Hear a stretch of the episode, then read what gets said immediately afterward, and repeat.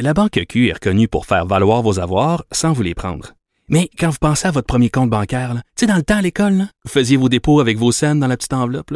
Hmm, C'était bien beau. Mais avec le temps, ce vieux compte-là vous a coûté des milliers de dollars en frais, puis vous ne faites pas une scène d'intérêt. Avec la Banque Q, vous obtenez des intérêts élevés et aucun frais sur vos services bancaires courants. Autrement dit, ça fait pas mal plus de scènes dans votre enveloppe, ça. Banque Q. Faites valoir vos avoirs. Visitez banqueq.ca pour en savoir plus. Cube Radio. Attention, cette émission est laissée à la discrétion de l'auditeur. Les propos et les opinions tenues lors des deux prochaines heures peuvent choquer. Oreilles sensibles s'abstenir.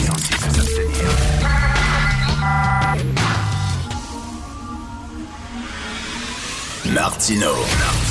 De 8 à 10. Politiquement incorrect. Si on fait, c'est dégueulasse. Costume et vos canous. Cube Radio. Alors bonjour, euh, bienvenue à Cube Radio et à Politiquement Incorrect. Ben oui, on va parler du débat. Un peu plus tard, je vais en parler euh, plus en détail avec euh, Jean-François Guérin de LCN. Je lui parle tous les jours. Mais je voudrais vous dire, là, ce- ce- ben, c'est sûr que c'était évident que c'était Yves-François Blanchet qui s'en est sorti haut la main. C'est drôle, je disais la presse ce matin, puis dans la presse, on a demandé à des spécialistes d'analyser le débat d'hier. Et il n'y a aucun des spécialistes contactés par la presse qui trouve ça, que c'est le Bloc québécois qui s'en est bien sorti. Au contraire, ils disent que le gagnant, c'est Justin Trudeau. Comment? Comment? Je veux bien là, que vous aimez beaucoup les libéraux à la presse, que vous aimeriez ça, que ce soit les libéraux qui remportent encore les prochaines élections, mais le jupon dépense en maudit, là.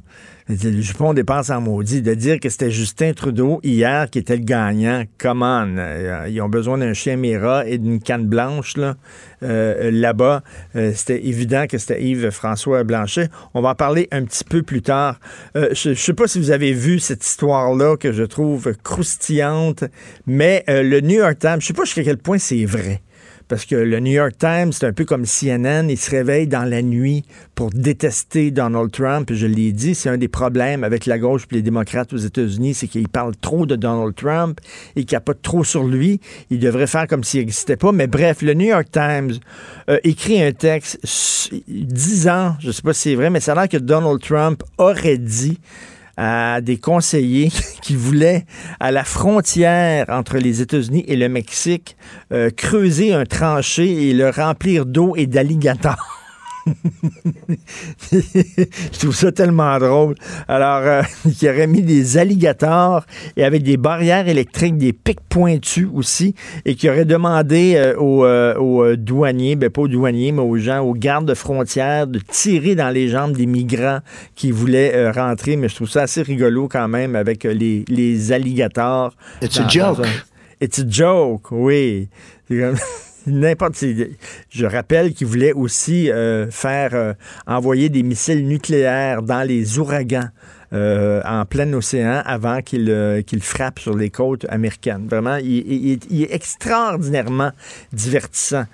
Je vous invite à lire le texte, page 25 du Journal de Montréal. La Maison des Fous, c'est un entrepreneur en construction qui dit que ça n'a aucun maudit bon sens, toute la paperasse qu'ils doivent remplir. Il dit c'est vraiment écœurant. Lui il connaît plein d'entrepreneurs qui ont sacré ça là, qui ont fermé la shop, qui ont tiré à plug, qui arrêtent de faire ça parce que la plupart de leur temps, la majorité de leur temps, c'est à remplir des maudits papiers.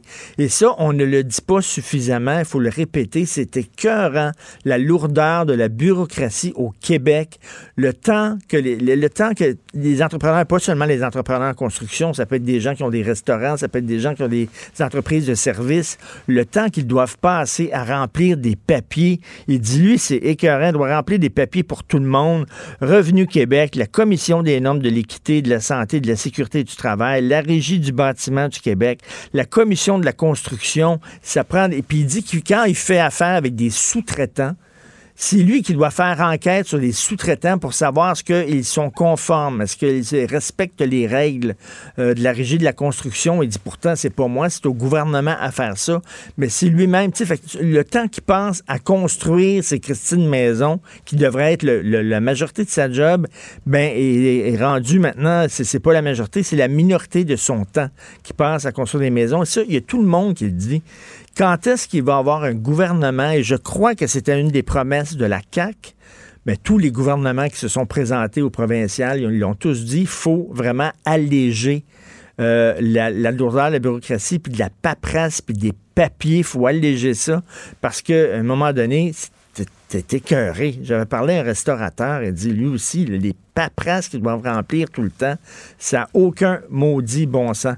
Bref, euh, alors, selon la presse, c'est Trudeau qui, moi, je le trouvais, d'ailleurs, habillé en noir. On dirait, comme euh, Benoît Dutrisac me disait tantôt, il dit, on dirait qu'il s'en allait à un enterrement. Je sais pas, il, il est en- habillé en noir. Tous les autres étaient en bleu, lui, cravate noire, veston noir. Il voulait montrer qu'il était sobre, qu'il était, tu sais, à la hauteur de son poste. Fini les costumes, oui, c'est vraiment ça. Fini les costumes, euh, le maquillage et les déguisements. Je vais m'habiller en premier ministre. Oui, il allait à son propre enterrement. Cela dit, il risque quand même de gagner les prochaines élections. Scheer était particulièrement faible hier. C'est quoi ce sourire-là que tout le temps Scheer en face? Il était comme un sourire, il était comme... Il a toujours un petit sourire. Puis tu le regardes, puis on dirait que, je sais pas, par son attitude, on dirait que ce gars-là mesure 4 pieds 2, alors que ça a l'air qu'il est très, très grand dans la vie de tous les jours. Ça a l'air fait 6 pieds 4, quelque chose comme ça, mais je sais pas, son attitude, il a l'air tout le temps d'un petit cul. D'un petit cul tout le temps rigolo, puis tout ça. Hier, je trouvais qu'il était vraiment à côté de la plaque. Et Jack Meat Singh, c'est le genre de gars, tu vas aller, tu vas aller prendre une bière avec. Il est vraiment extrêmement sympathique pas sûr quand même que c'est un grand politicien, mais quand même comme chum, on voudrait tous l'avoir comme chum, il est très le fun. On va en parler un peu plus tard de ce débat-là en détail. Vous écoutez Politiquement Incorrect. La Banque Q est reconnue pour faire valoir vos avoirs sans vous les prendre. Mais quand vous pensez à votre premier compte bancaire, tu sais, dans le temps à l'école, vous faisiez vos dépôts avec vos scènes dans la petite enveloppe. Hmm, C'était bien beau. Mais avec le temps, à ce compte-là vous a coûté des milliers de dollars en frais, puis vous ne faites pas une scène d'intérêt. Avec la Banque Q, vous obtenez des intérêts élevés et aucun frais sur vos services bancaires courants. Autrement dit, ça fait pas mal plus de scènes dans votre enveloppe, ça. Banque Q, faites valoir vos avoirs. Visitez banqueq.ca pour en savoir plus. Martino, le seul qui peut tourner à droite sur la rouge à Montréal. Politiquement incorrect. Mais c'est politiquement correct de l'écouter. Alors, nous parlons d'économie avec le chroniqueur économique Michel Gérard du Journal de Québec, Journal de Montréal. Salut Michel. Bonjour Richard. Salut, on a parlé là, des, des- des déficits que va creuser avec une pépine euh, Justin Trudeau, mais Scheer aussi il y a des problèmes là, avec euh, son, son, son- son budget. Ben oui, lui, on, tu comprends-tu, euh, on se fie sur euh, sa fameuse promesse euh, euh, qu'il allait, euh, dit-il, euh, rééquilibrer le, le budget fédéral euh, d'ici cinq ans. Et d'ici cinq ans, ça nous porte à, l'exercice financier 2024-25. Alors, euh, et il s'est il s'est vanté de ça. Bon, le problème, le problème que, que, que j'ai découvert, c'est qu'à la lumière jusqu'à présent là, des engagements euh, du Parti conservateur, donc des engagements d'Andrew Scheer, autant au niveau de ses promesses qu'au niveau des coupes euh, qu'il entend effectuer, euh, ça marche pas son affaire.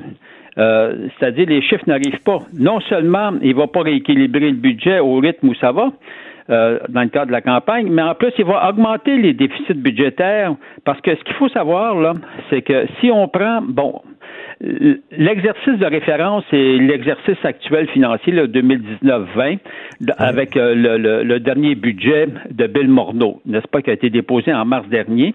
Et le directeur parlementaire du budget, ça, c'est un organisme fédéral indépendant là, qui évalue euh, euh, tous les budgets, puis etc., à savoir si euh, on se fait pas avoir ou pas, sais, Oui, si les oui. sont réalistes ou pas. Oui. Alors, euh, et dans le cadre de la présente campagne, ce qui est très original, toute promesse électorale, tu l'as tu, tu l'as fait évaluer par le directeur parlementaire du budget. Donc, le coût d'une promesse électorale, c'est pas le parti en tant que tel qui, qui l'évalue, c'est le directeur parlementaire du budget, du, du budget de l'organisme donc fédéral indépendant, ce qui était, je trouve, extraordinaire. Ben oui.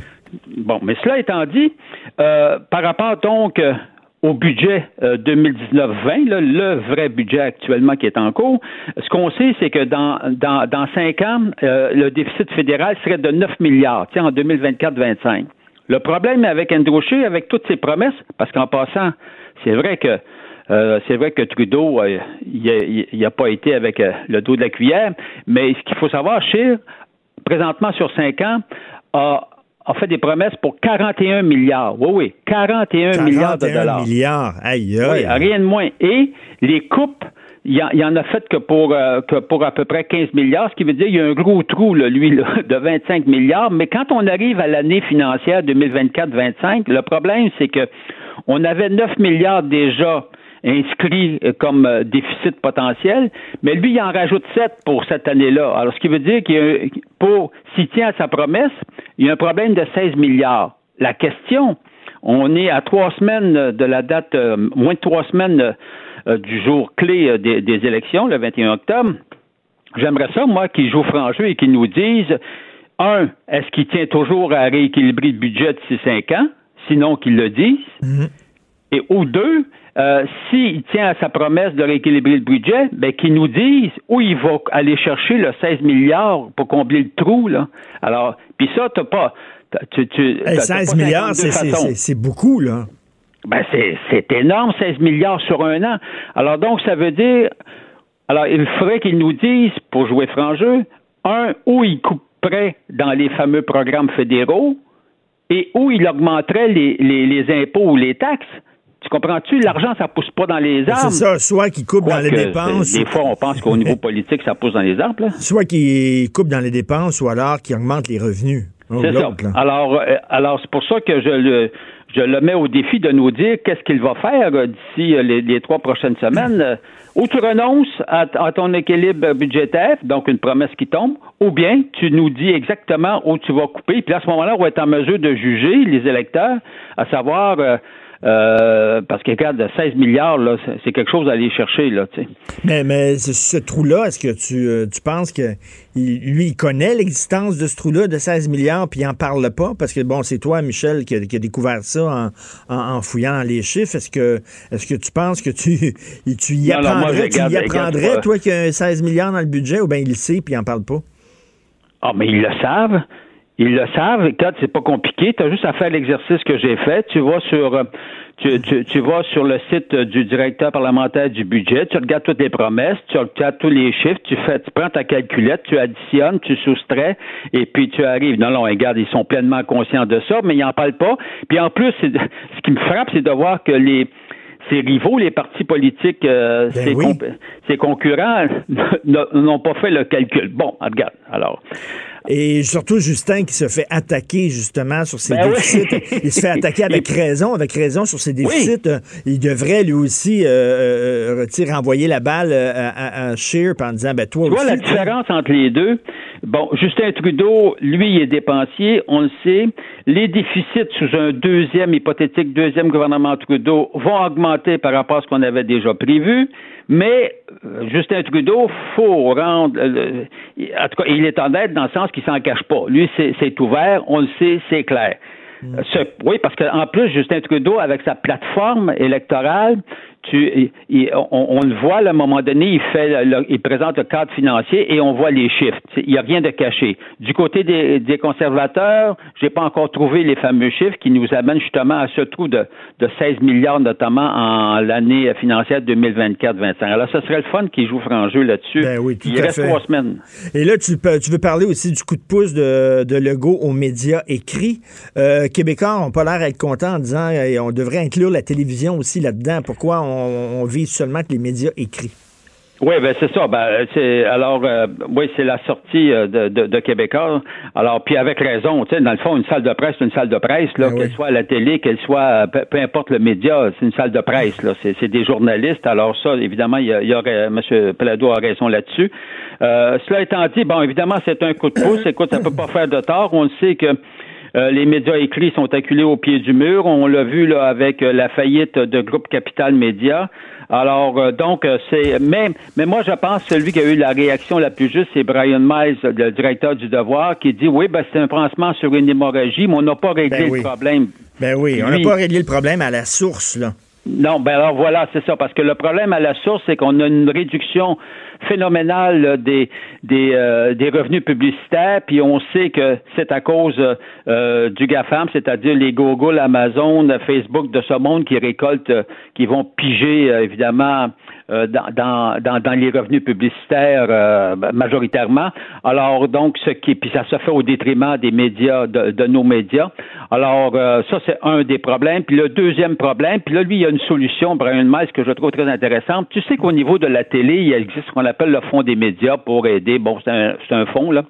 Euh, qui aide à, à, voyons, à financer, si l'on veut, une partie là, du coût des émissions de télé, etc., des, des fictions, Oui, etc.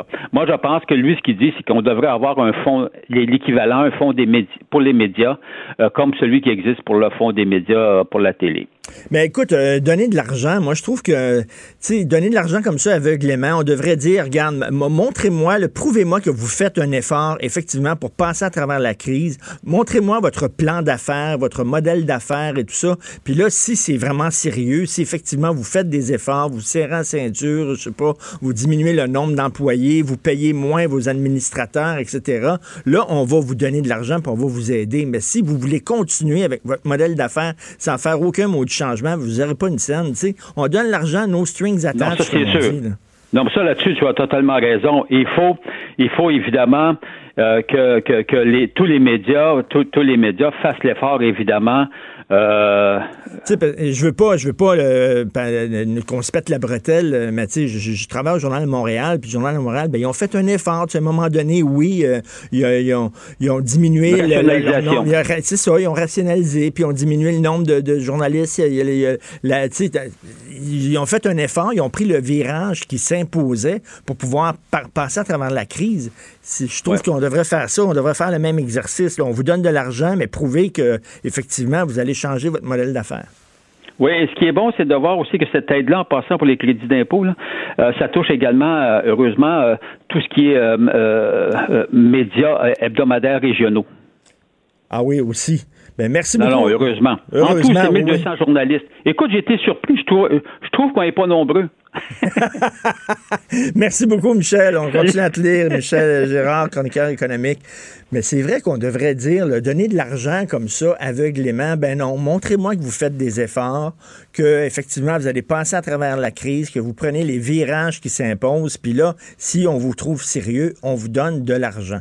Ben, je trouve que ça devrait être comme ça. Malheureusement, c'est pas le cas. Politiquement incorrect. À Cube Radio et sur LCN, le commentaire de Richard Martineau avec Jean-François Guérin. Cube Radio. 8h30 précise, c'est l'heure d'aller retrouver Richard Martineau. Salut Richard. Salut. Alors j'ai hâte d'entendre ça. Comment tu l'as trouvé, euh, ce face-à-face-là, hier? Écoute, j'ai j'ai adoré ça. Moi, je pense que c'est hier soir que la campagne électorale a vraiment été amorcée. Écoute, parce Hum. que je trouve que les gens, jusqu'à maintenant, euh, étaient pas vraiment excités. Je parlais euh, hier à Antoine Robitaille, mon confrère du Journal de Montréal, qui se promène un peu partout à travers le Québec, euh, qui suit là, les, les candidats dans différents comtés. Et lui, il parle aux gens de la rue, là, et il dit, écoute, les gens sont pas excités, ils sont pas vraiment, euh, ils sont pas impliqués là, dans cette campagne-là. Mais je pense que hier, c'était vraiment le début de la campagne. Premièrement, je veux parler du, du contenant, de la formule. J'adore cette formule-là de face-à-face qui devrait être adoptée maintenant par tous les médias quand on fait un débat. Il me semble que c'est la meilleure façon de faire parce que quand il y a plus de trois intervenants, ça risque d'être extrêmement cacophonique. Il y a eu le débat de McLean's, euh, ça levait pas. C'était tandis que là, avec le, le- le- la formule face-à-face, la formule de mini-duel entre différents candidats, je trouve que ça, ça marchait parfaitement. Écoute, hier, je crois qu'il faut vraiment être sourd et aveugle pour dire, pour ne pas dire que c'est Yves-François Blanchet vraiment qui a gagné le débat haut la main. On le sait qu'il traîne une, une, une réputation de goon, hein, de gars là, qui est Ouais. très batailleur, mais hier, je trouve qu'il est allé mollo. Euh, il était un vrai gentleman. Il était ferme, mais sans être arrogant. Euh, ses coups portaient toujours. Il touchait toujours la cible. Il était vraiment... Puis c'est difficile à croire que c'était son premier débat télévisé. Là. On dirait qu'il en avait fait vraiment plusieurs débats. Donc, je trouve qu'il était vraiment très bon. Et les gens qui se posent la question sur la pertinence du bloc, à quoi ça sert le bloc, je trouve qu'il a vraiment répondu, là. il a défendu les intérêts du Québec hier. Il était vraiment euh, sans faute. Euh, écoute, Justin Trudeau, je l'ai trouvé personnellement très nerveux. Euh, je trouve qu'il mm. avait perdu un peu de sa superbe Justin Trudeau. Euh, on l'a vu euh, hier matin, dans la matinée, il est sur son ring de boxe. Il avait l'air très en forme. Il avait l'air beaucoup moins beaucoup moins attaquant hier, là, un peu plus, un peu plus dans, dans les cordes. J'ai l'impression, Richard, qu'il est plus à l'aise dans les débats en anglais qu'en français. Ben tout à fait, tout à fait. Oui, je, crois moi aussi. Je, et ben, par contre, un qui est pas à l'aise dans les débats en français, c'est Andrew Scheer. Vraiment, oh, là, son français était très déficient. Il, a sorti un bon gag lorsqu'il a dit à Justin Trudeau qu'il se promène avec deux avions, un avion pour lui et un avion pour ses costumes et son canoe le canoe. Canoe? Ça nous a pris quelques secondes à la comprendre, celle-là. oui. Alors, euh, lui s'est fait attaquer dès le départ sur ses positions sur l'avortement et euh, tout le monde a noté hier qu'il ne voulait pas parler de ses propres convictions. Justin Trudeau, là-dessus, mm. était bon lorsqu'il a dit, oui, mais quelles sont vos convictions personnelles sur cette histoire-là? Et là, il a vraiment, il, a, essayé de, Il a louvoyé Andrew Scheer et il n'a jamais répondu à cette question-là. Quelles sont ses convictions personnelles concernant l'avortement? Et Jack Mead, ben, c'est un gars extrêmement sympathique. Moi, j'étais étonné par son français, hein, Jean-François? Oui, oui, oui. Fait vraiment là, de très, très beaux efforts. Des fois, c'est pas toujours. Il euh, faut, prêter attention, mais vraiment, il y a, une, conscientisation, là, l'effet ah d'apprendre le français. Ah non, il parle très, très bien le français, qu'il a appris en écoutant les cassettes de rock voisine. D'ailleurs, c'est assez sympathique. C'est le genre de gars, on va aller prendre une bière avec lui, c'est vraiment le fun. Je suis pas sûr que sauver son parti euh, hier, mais quand même, lui, personnellement, je trouve qu'il pense extrêmement bien. Euh, on verra si, euh, effectivement, il a réussi à convaincre les gens. Mais selon moi, le grand gagnant, c'est vraiment Yves-François Blanchet hier, je le rappelle, ferme sans être arrogant. Surtout que pour bien des gens, c'était quelqu'un qu'on connaissait pas beaucoup. Il s'est positionné, il a positionné son parti hier lors de ses. Oui, tout à fait. Il y a eu quelques bonnes lignes aussi lorsqu'il parlait de sécurité, entre autres. Il dit comment on peut faire euh, confiance à M. Trudeau concernant la sécurité alors qu'il est même pas capable d'assurer la paix de ses propres employés, c'est-à-dire la paix PAIE. Il parlait bien sûr du système Phoenix, et puis des fonctionnaires qui sont pas payés. Donc, c'est vraiment un excellent débat hier. Très intéressant.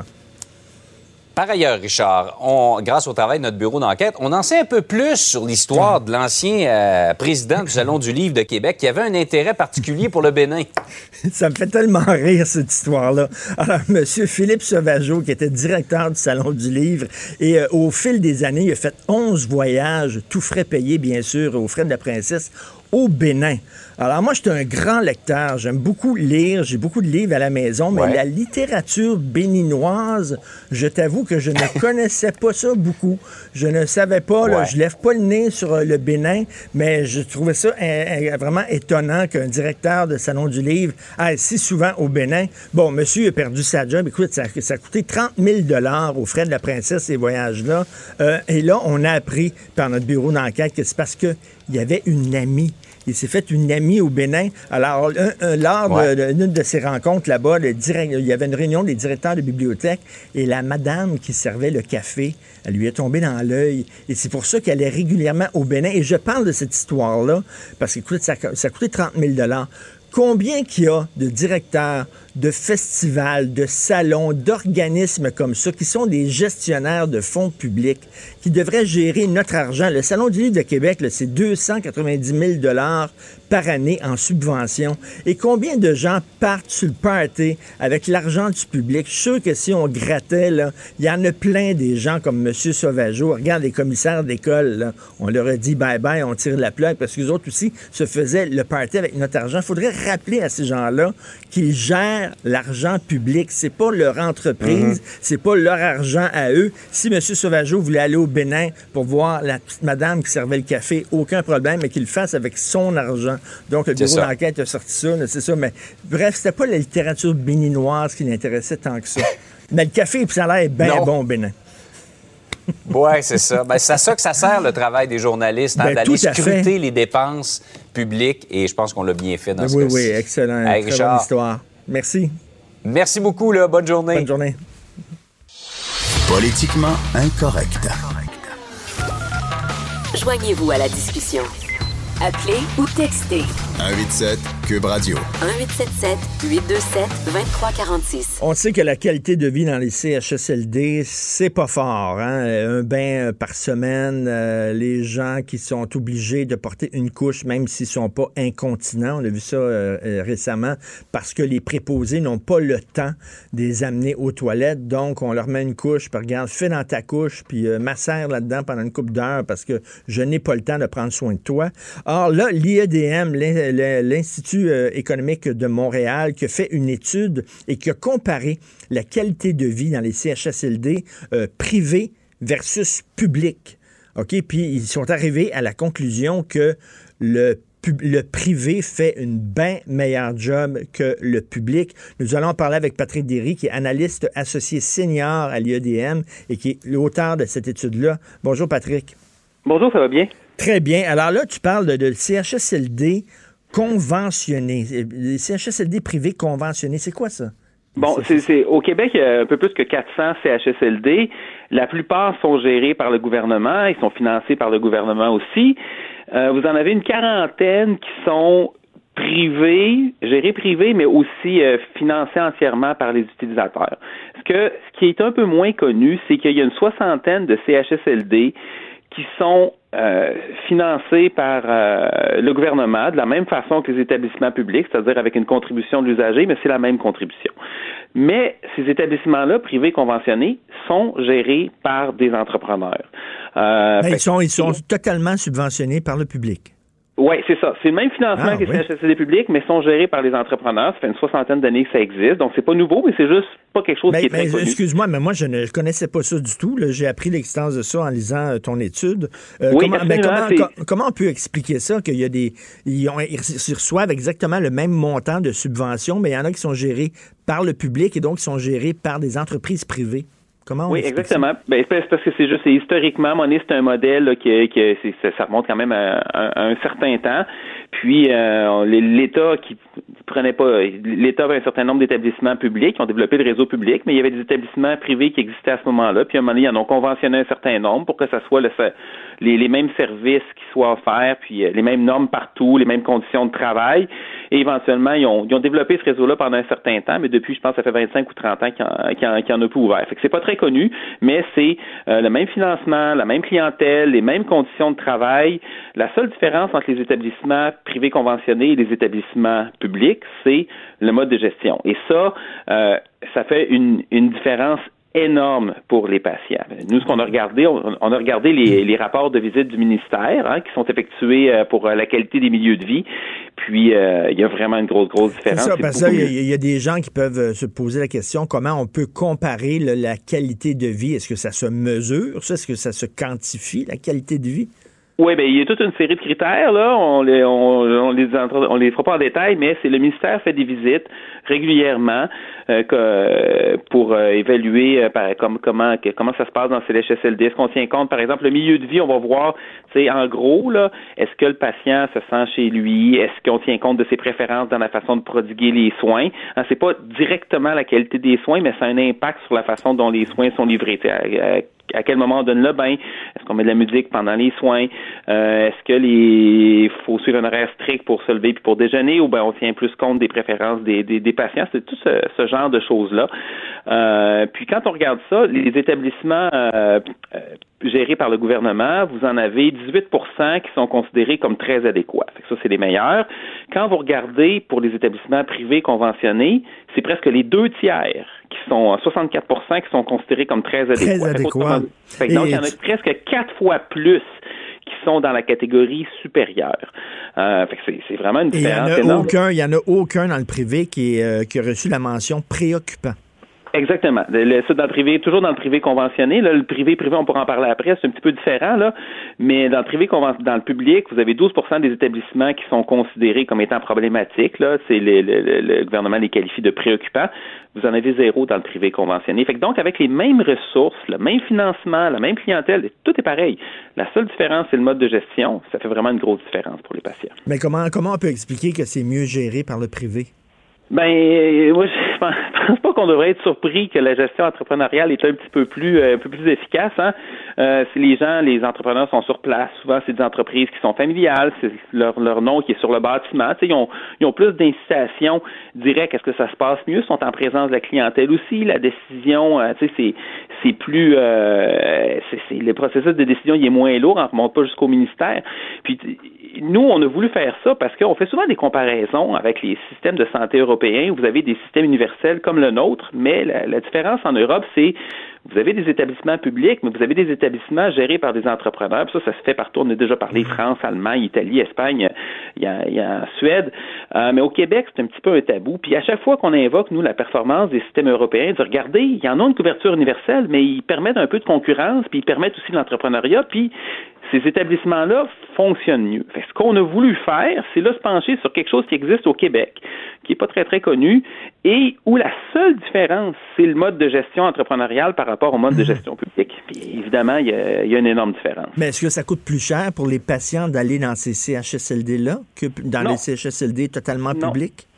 Euh, non, les, c'est le même. Si vous allez, par exemple, vous allez sur les, les sites pour faire une demande d'admission pour calculer, là, sur la, je pense que c'est sur le site de la RAMQ, c'est indiqué ce que pour calculer le prix de le, prix de la chambre. C'est exactement le même coût pour euh, le patient, fait que ça fait pas de différence. Il y a des économies pour le gouvernement. Pourquoi? Parce que les privés conventionnés, n'ont pas le droit de faire de déficit, euh, ce qui arrive dans les établissements publics. Et aussi, dans, mettons que je sais pas, il y, a un, il y a un toit à réparer, il y a des travaux à refaire.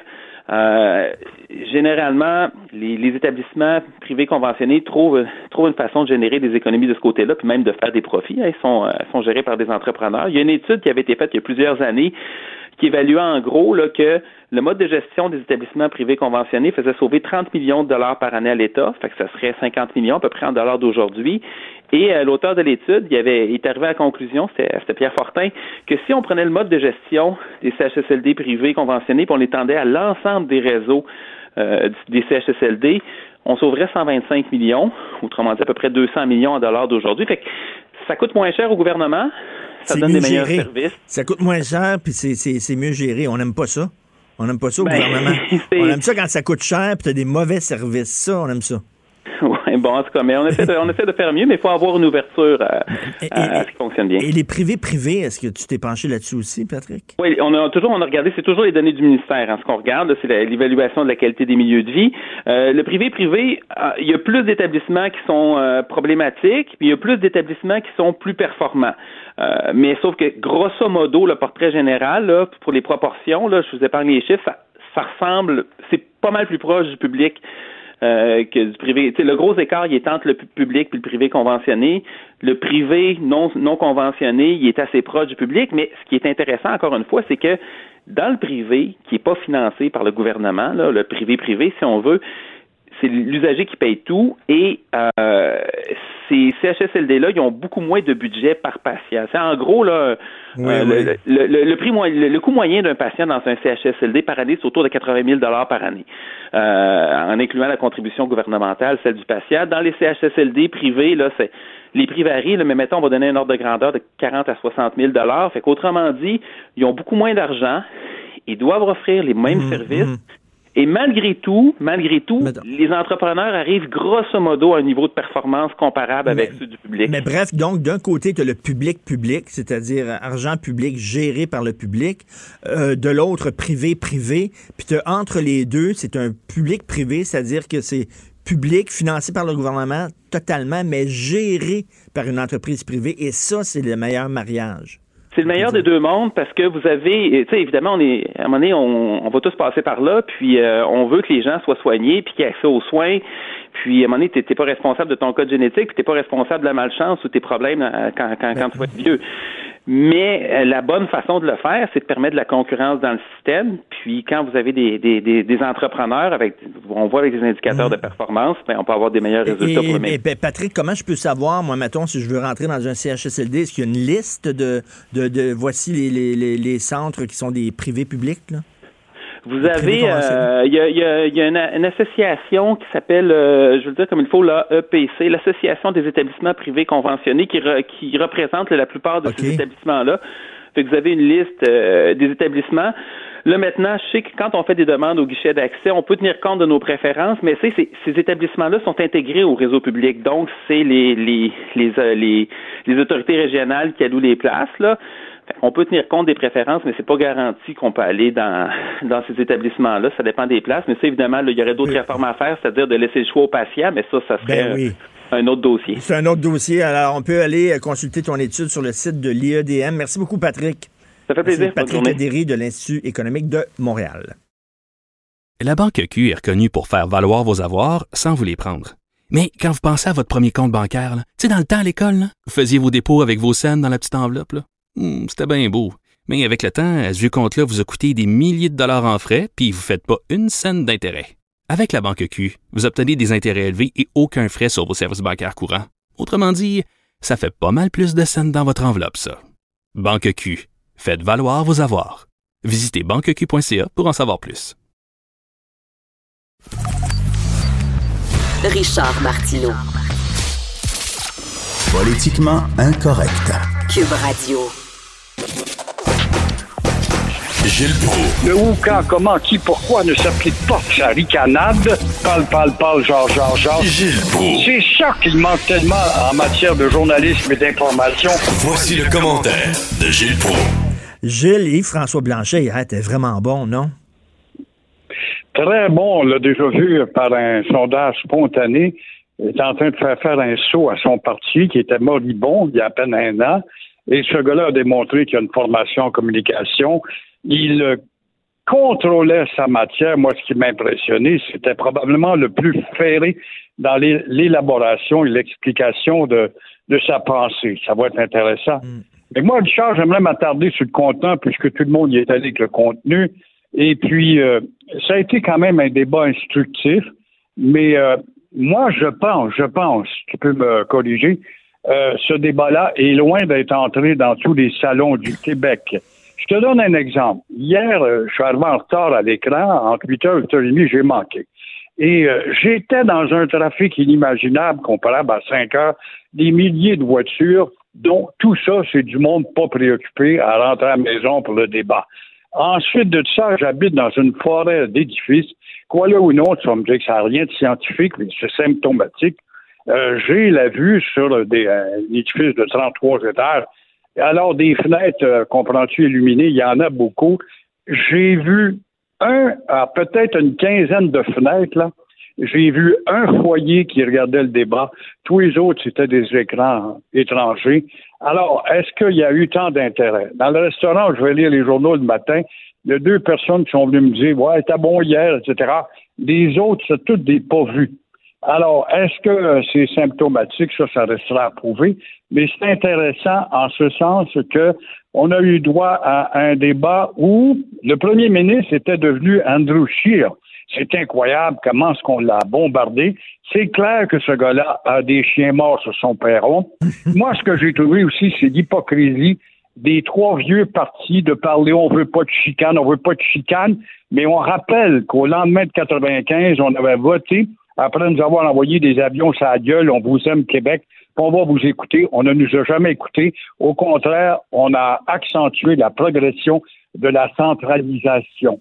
Alors, ça donne une idée justement d'hypocrisie. Blanchet, pas de doute, il a donné l'impression de mieux connaître ses dossiers. Les sondages, un sondage spontané ce matin qui le donne déjà euh, vainqueur, il a probablement gagné des gains qui vont faire que le bloc va gruger dans les effectifs. C'est peut-être pas très bon pour Trudeau en bout de ligne. Mm des comtés où il a gagné par la peau des dents la dernière élection.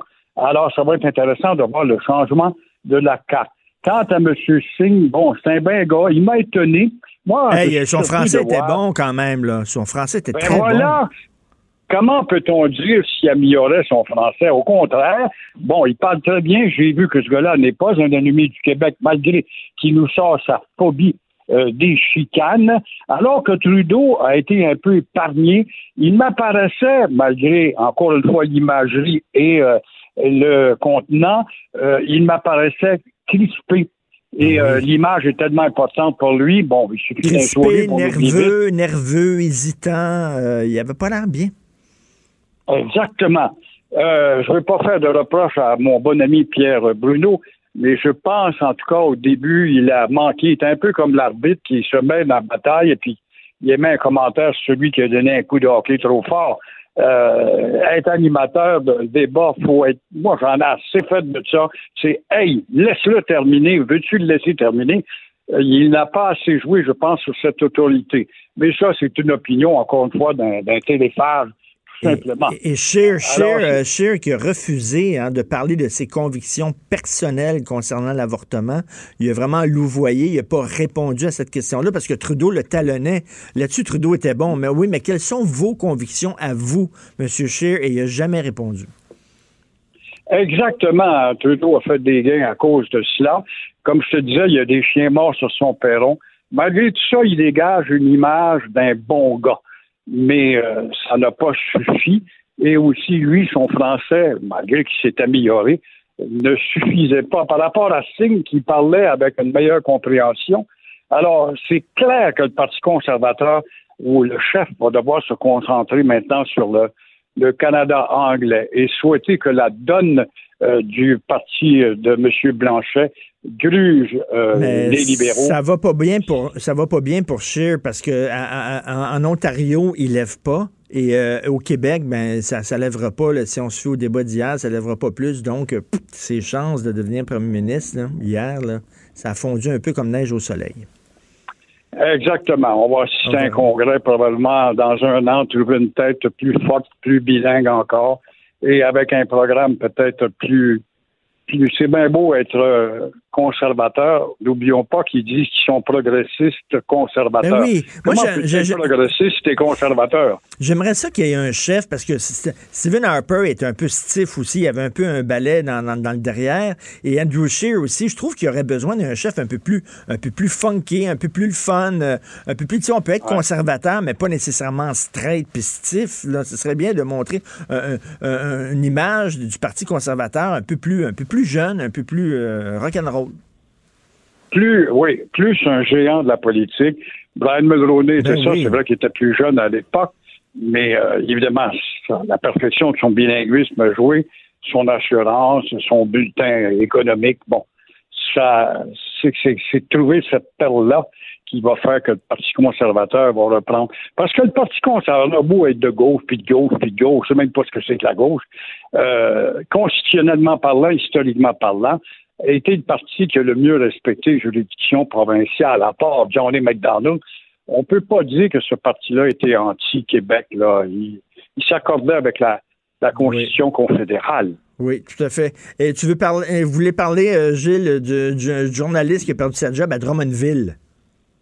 C'est incroyable. Comment un journaliste peut-il perdre son emploi au journal L'Express, on est à Drummondville, euh, parce qu'il a parlé des accointances, justement, d'un candidat libéral, William Morales, avec euh, un, gars qui a trempé, en tout cas, dans le milieu pégreux, Andrew Mazuera, un importateur de cocaïne, et euh, le, évidemment, le candidat libéral est allé se plaindre au patron du journal c'est facile quand tu te plains tu appartiens à un parti politique qui achète des placards dans tes pages. Alors là, les patrons ont pris peur, ils ont les fait serrer, puis finalement, on a foutu dehors le journaliste Frédéric Marcoux.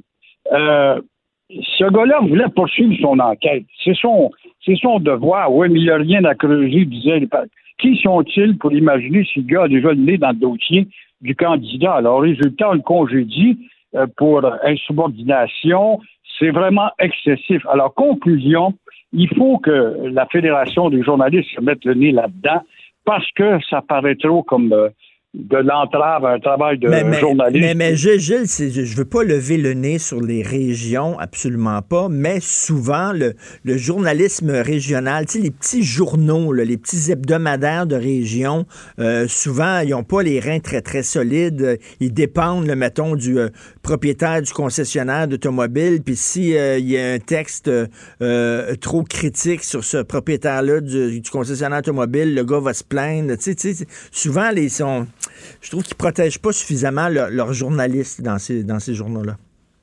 Tu as raison. Écoute, je collabore, moi, depuis 4-5 ans pour des petits postes en province, un chapelet de postes. Et souvent, je reçois un appel pour dire bon, t'as été trop raide dans tel sujet. Ça vient du commanditaire. Bon, ben oui. je sais pas ils sont dépendants, ils sont dépendants du, du, du, de, l'homme d'affaires de, de, la région qui emmène large, euh, ou du, c'est ça, de, leur commanditaire. Souvent, c'est comme ça. Là. Tu te demandes, de, c'est-tu des, des, des publiés reportages ou c'est vraiment des, des textes de, de, journalistes? Lui, il a fait sa job de journaliste, puis il a perdu sa job. Mais euh, ce jeune homme, par contre, démontre qu'il a l'étape de journaliste. C'est pas parce qu'il travaille pour un petit journal à 7-8 000 copies. Euh, il a pris à cœur sa mission de journaliste d'être un fouilleur. Et à partir du moment où tu as le sentiment que c'est un bon sentier, c'est bien dur, c'est bien dur de l'arrêter s'il veut parvenir un jour, je sais pas moi, d'un grand journal à Montréal, à Québec par la suite. En tout cas, il a fait une bonne job. Il va peut-être être recruté par un autre journal. Merci beaucoup, Gilles. C'est donc dommage, j'aurais voulu parler du zoologiste de Donald Trump. Bon, on a, peut-être peut une minute, oui. Allez-y. Ben, vite, on l'a vu, parmi les suggestions, est-ce possible, j'ai de la misère à imaginer ça, pour euh, endiguer la montée des illégaux vers les États-Unis, un fossé rempli de serpents crocodiles. Voilà qui va régler le problème, il n'y a pas de doute. Mais Trump rejette ça, c'est une nouvelle du New York Times, ça devrait être sérieux quand même. Alors, on ne pourra pas dire quand même que Trump est euh, un homme dur et puis à l'égard des animaux qui sont en voie de disparition. Alors, il dit que la zoologie est très bonne pour amadouer les mœurs de l'homme, l'animal social que le Créateur a mis sur Terre pour en faire un impitoyable individu. Mais la zoologie de Trump va-t-elle prendre auprès du grand public? C'est une idée très cynique mais probablement efficace, sachant que le crocodile travaille la nuit, puis du jour, ça peut être le serpent. Va ah. le gars qui traverse en venant du Mexique. En tout cas, il est divertissant comme euh, président, mettons. Ça, ça, ça c'est sûr. Merci beaucoup, Gilles. Bonne journée. Au revoir. Merci, Gilles Proux. Bonne journée. La Banque Q est reconnue pour faire valoir vos avoirs sans vous les prendre. Mais quand vous pensez à votre premier compte bancaire, tu sais, dans le temps à l'école, vous faisiez vos dépôts avec vos scènes dans la petite enveloppe. Hmm, c'était bien beau. Mais avec le temps, ce vieux compte-là vous a coûté des milliers de dollars en frais, puis vous ne faites pas une scène d'intérêt. Avec la banque Q, vous obtenez des intérêts élevés et aucun frais sur vos services bancaires courants. Autrement dit, ça fait pas mal plus de scènes dans votre enveloppe, ça. Banque Q, faites valoir vos avoirs. Visitez banqueq.ca pour en savoir plus. Pour nous rejoindre en studio. Studio à commercial cube.radio. Appelez ou textez. 187 cube radio. 1877 827 2346. Politiquement incorrect. Alors, on revient sur le débat d'hier avec Carl Vallée, qui est un ancien attaché de presse du premier ministre Stephen Harper et associé chez Atley, conseiller en stratégie. Salut, Carl. Salut, Richard, comment vas-tu? Très bien. Écoute, je rêve du jour, Carl, où le Parti conservateur va être dirigé soit par un homme ou par une femme, mais tu sais, un peu funky sais, on peut être à droite, on peut être à droite puis être rock'n'roll, on peut être à droite. Tu sais, c'est parce que l'image des gens de droite, avec Stephen Harper, avec, euh, avec euh, Andrew Scheer, on dirait que c'est tous des gens stiffs avec un balai dans le cul. Moi, je connais des gens qui sont de droite, puis qui sont le fun dans la vie, puis qui, ils ont l'air à avoir du plaisir. Non, mais il a l'air d'un marguillier, Christy. Mais parce que ça dépend vraiment de si tu veux avoir un bon gestionnaire ou si tu as quelqu'un qui prend des bons toi, toi, ce que tu me dis, c'est que tu voudrais avoir les deux. Tu veux avoir le beurre puis l'argent du beurre. Ben écoute, et Carl, Carl, je te, ben, Carl, je te connais, là, t'es un gars, là, mettons, tu étais attaché de presse de Stephen Harper, t'es un gars à droite économiquement, puis tout ça. T'es un gars à droite, mais tu sais, t'es es drôle, t'es le fun. On, on, aimerait ça aller prendre une bière avec toi. L'autre, t'as boire. On dirait que c'était un bonhomme qui sert la messe. Ben, honnêtement, Richard, je pense que force est de constater que hier soir, la langue et la maîtrise de la langue étaient un facteur qui a avantagé clairement Blanchet, Trudeau. Euh, puis, ce qui m'a également surpris hier, c'était que, tu sais, on s'entend pour dire que normalement, toute formation politique confondue, c'est le PM sortant qui est normalement la cible des, euh, attaques. Mais hier, c'était pas Trudeau la cible, c'était Scheer. Mm. Euh, puis je m'explique encore mal pourquoi. Euh, clairement, le fait que le débat ait commencé avec, avec euh, l'avortement, ça l'a un petit peu déstabilisé. mais je m'explique mal pourquoi est-ce que Trudeau n'ait pas eu à défendre son bilan plus que ça. donc, écoute, c'est vrai. C'est vrai. On dirait que, c'était, on dirait que c'était Andrew Scheer qui était, qui était premier ministre du Canada hier. Ben, c'est un, un, peu, c'est un peu l'impression qui s'est dégagée. Puis, euh, moi, j'ai trouvé Blanchet euh, très bon par ailleurs. Je trouve aussi, par contre, qu'il essaie drôlement de se coller sur l'électorat caquiste alors qu'il n'y a même pas un an, Yves-François Blanchet traitait les euh, militants caquistes de racistes et d'homophobes. Il n'y a même pas un an, là. C'est vrai, mais c'est vrai. je pense que c'est toi qui as mis ça d'ailleurs sur Twitter, une, une citation de Yves-François Blanchet qui date même pas d'un an où il parlait justement de, il revenait sur cette idée-là de François Legault de d'expulser les immigrants qui ne passaient pas un test des valeurs. Alors Yves-François Blanchet qui était au PQ à, l'époque disait que c'était xénophobe, que c'était raciste, que ça, rapprochait, euh, ça rapprochait François Legault des partis d'extrême droite européens. Euh, puis là, soudainement, il est copain comme cochon avec François Legault aujourd'hui. Ben ça, puis hier, euh, hier soir, il défendait le test des valeurs. Ben oui. Alors, tu sais, euh, euh, permets-moi de douter de sa, de sa sincérité, mais bon, malgré tout, le, le pari que le Bloc québécois fait, c'est nous sommes le seul parti qui sommes en phase à 100% avec toutes les positions québécoises. Le seul problème, c'est qu'ils ne, ils ne peuvent pas les mettre en œuvre. Donc, l'argument qu'Andrew Scheer doit faire maintenant, c'est de dire, regardez, Blanchet peut euh, s'époumoner, il peut mettre la pression, il peut faire des conférences de presse, mais moi, je peux avoir des Québécois qui vont être assis à la table de décision et je peux négocier avec François Legault directement et je peux obtenir des résultats. Fait que ça, c'est la ligne qu'il doit hmm. mettre de l'avant pour les pour les trois, quatre prochaines semaines. Euh, mais bon, Blanchet hier avait, avait, avait beau jeu parce que c'était le seul francophone. Je veux dire, on, je pense qu'il y a beaucoup de gens qui pensent que Justin Trudeau est francophone, mais il ne l'est pas. Ah non, c'est un anglophone. un anglophone. Écoute, à la limite, on pourrait dire que Jack fait parle quasiment mieux français que, Justin Trudeau. Mais Carl, il y a une auditrice qui s'appelle Nadine euh, qui nous dit, euh, elle, elle a, elle, elle, pas trouvé ça correct. Elle disait que c'était un débat biaisé parce qu'on a tout de suite commencé avec l'avortement. Euh, on a tout de suite voulu mettre euh, euh, Andrew Scheer dans l'embarras. Mais en même temps, tu peux comprendre. Toi, la, question de Trudeau en disant quelles sont vos convictions personnelles sur l'avortement, Andrew Scheer n'a pas voulu répondre à ça. Selon toi, est-ce que c'est important qu'on connaisse les convictions personnelles d'Andrew Scheer ou ce qui est important, c'est les, les positions de son parti? Ben, regarde, honnêtement, euh, je pense qu'il faut faire une distinction entre les positions politiques et les positions personnelles. Je pense que qu'est-ce qui compte comme un comme comme élu, c'est ce que tu mets de l'avant, ce qui est dans ton c'est dans le programme du euh, de ta de ta formation politique. Donc, si Andrew Scheer dit ma position officielle, celle d'un futur gouvernement conservateur, c'est qu'on ne va pas ouvrir le débat et je vais voter contre toute tentative de rouvrir le débat.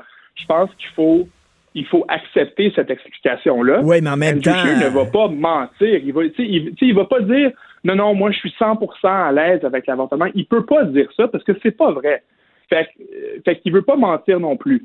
Mais, mais, mais je pense ouais, mais tu dis en même temps, je pense que c'est important de connaître quand même les convictions personnelles du chef parce que, tu sais, si le gars, mettons, euh, il est pas pour le libre choix en matière d'avortement, mais bon, il va défendre cette position-là, tu dis, il la défendra pas fort fort parce que c'est pas ses convictions. Il croit pas. Moi, j'ai un exemple pour toi qui remonte à l'époque de, de M. Harper. M. Harper était alors premier ministre, puis il dit en entrevue, ça c'est on the record, tu peux le trouver quelque part, c'était soit avec la CBC ou CTV, il dit que lui, il est personnellement pour la peine de mort, pour les crimes crapuleux, les, les, pires, mmh. tueurs d'enfants. Il dit, moi, là, je peux pas, je, peux pas, je peux pas vivre avec le fait qu'il y a des gens qui euh, commettent ce genre de crimes-là puis qui n'aient pas à subir la peine de mort.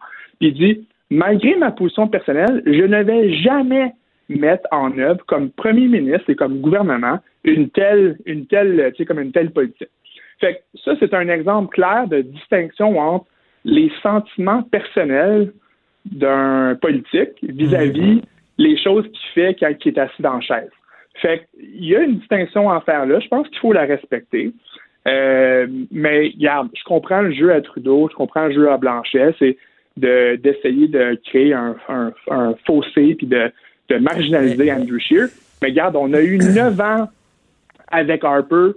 Euh, ce débat-là ne s'est jamais rouvert, malgré le fait qu'il y avait une majorité sans le Québec entre 2011 et 2015 je pense que c'est un débat, honnêtement, là, justement tanné d'entendre parler. c'est un débat qui est créé de toutes pièces par les, par les, par les, par les euh, libéraux, mais il n'y a personne qui veut en parler au Parti conservateur. C'est, c'est pas, mm. c'est pas un truc qui unit les conservateurs, c'est un truc qui divise les conservateurs. Fait que Andrew Scheer, comme chef, a la responsabilité de mettre de l'avant des choses qui unissent les conservateurs. Et clairement, la position pro-vie, pro-choix, peu importe, ça unit pas les conservateurs. Fait il va jamais toucher à ça. C'est électoralement impossible. S'il le fait, sa, coalition politique implose, puis il le sait. Mais, mais est-ce que tu penses, est-ce que, parce qu'on dit que pour gagner les prochaines élections, Andrew Scheer, il y a besoin du Québec, c'est ce qu'on dit tout le temps, parce qu'en Ontario aussi, les conservateurs ont des difficultés. Est-ce que tu penses que ses chances de devenir premier ministre sont évanouies avec le débat d'hier? Ben, moi, je pense qu'il y a encore euh, quelques gains à faire au niveau dans la grande région de Québec, autour du Saguenay, euh, dans le dans le dans le centre du Québec. Je pense que le Québec francophone est encore disponible. Euh, moi, j'ai vu des sondages pas plus tard que hier. Bon, tu pourrais peut-être me dire que ça a peut-être changé avec le débat d'hier, puis j'ai hâte de voir si c'est le cas, mais je voyais une lutte à trois conservateurs, bloc libéral. Fait que j'ai bien l'impression qu'il va y avoir beaucoup de lutte à trois, il va y avoir beaucoup de surprises. Euh, puis là, je te parle de comme tous les partis. Là. Je te dis, je sais pas le bloc va être à combien. Le bloc euh, a peut-être un euh, plafond qui est très, très élevé parce que là, ils sont vraiment rendus presque en zone payante. puis ça, hmm. ça pourrait faire basculer aussi la balance parce que la plupart des sièges bloquistes potentiels, Richard, sont actuellement des sièges libéraux, pas des sièges conservateurs. Ça, ça pourrait faire pencher la balance en, en faveur de Scheer, ah parce oui. Que ça fait diminuer, ben, ça fait diminuer le nombre de sièges libéraux. Fait quand tu regardes, comme à la fin de la journée, le total national, le fédéral, ben ça pourrait mais moi, moi, mais moi, j'aurais pensé que le vote anti-Trudeau, le vote Anybody but Trudeau, est divisé entre les conservateurs et le bloc et ça fait ça avantage Trudeau, non?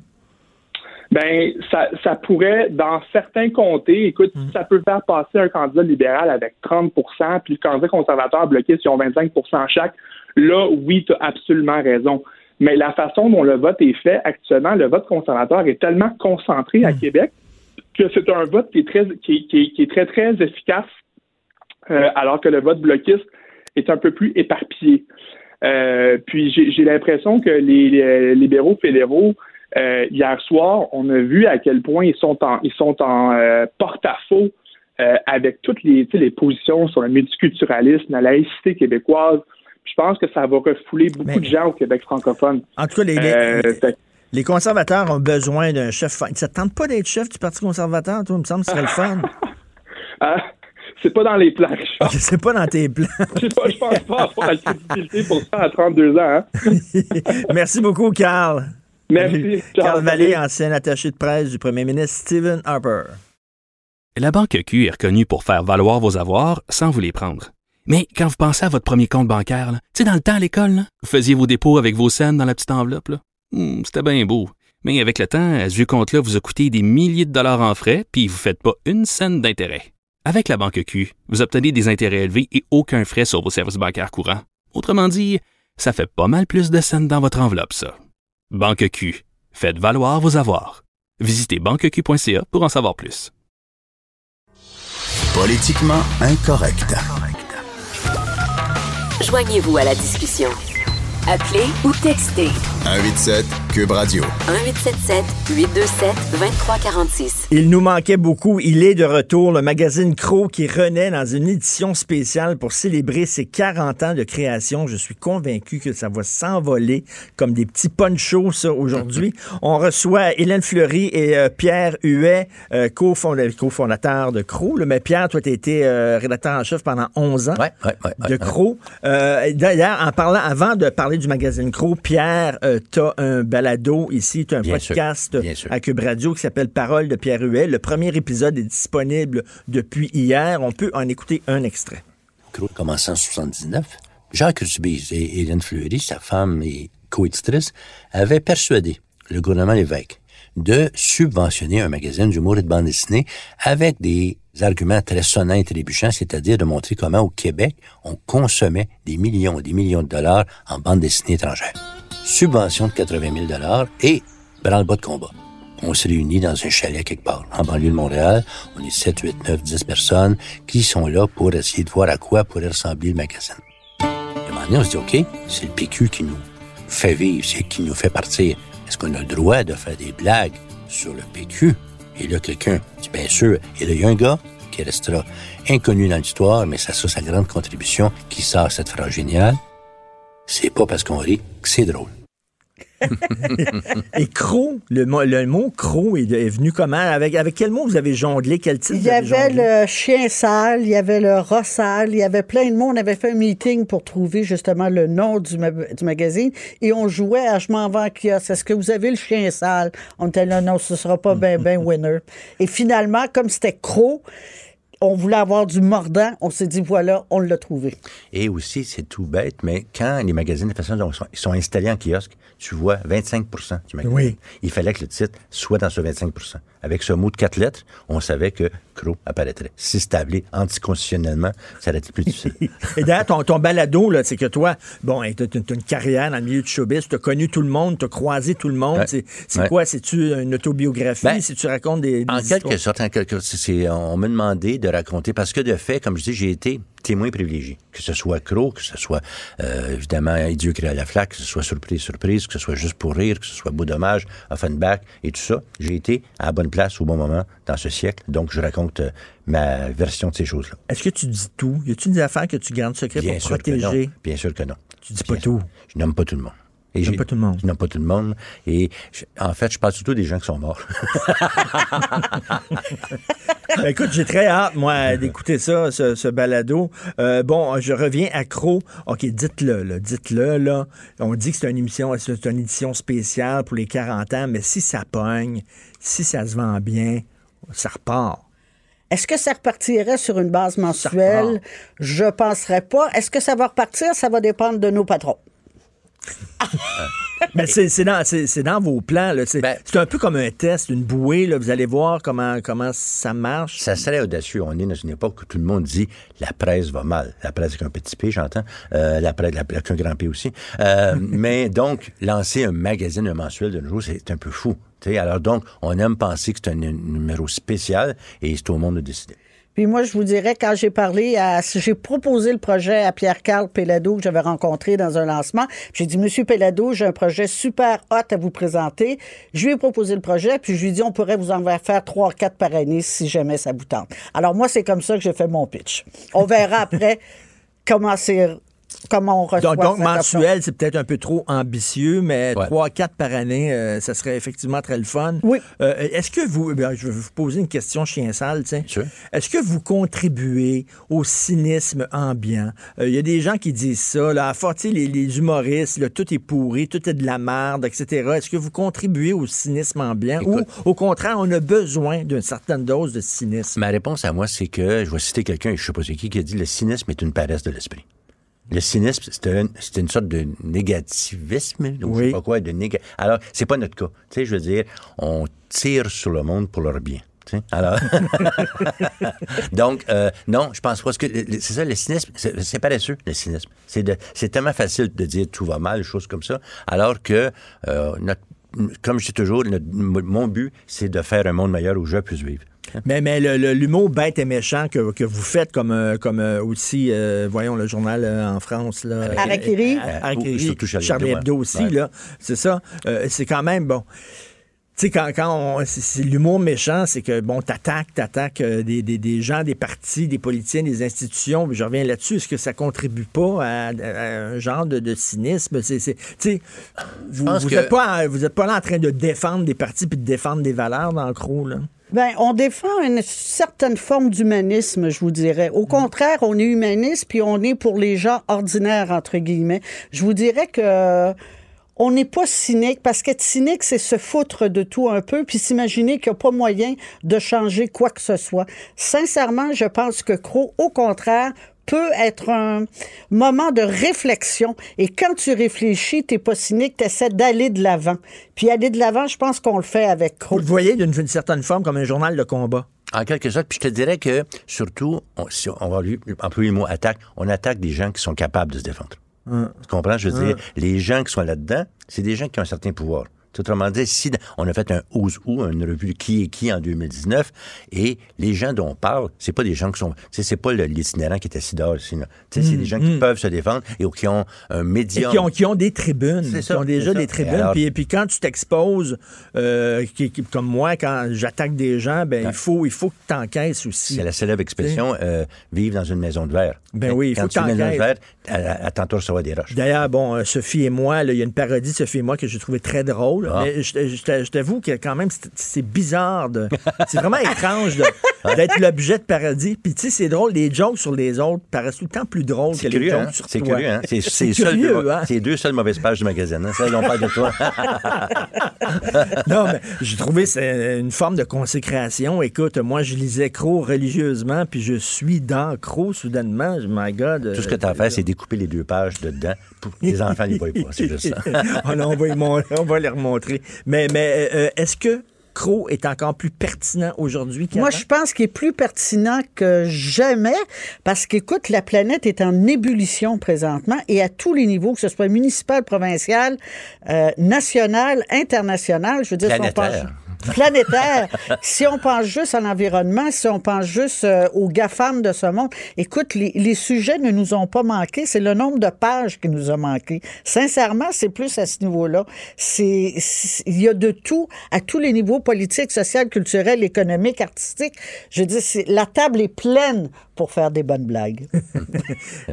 Est-ce que vous pourriez rire, mettons, de, Greta Thunberg? Sûrement.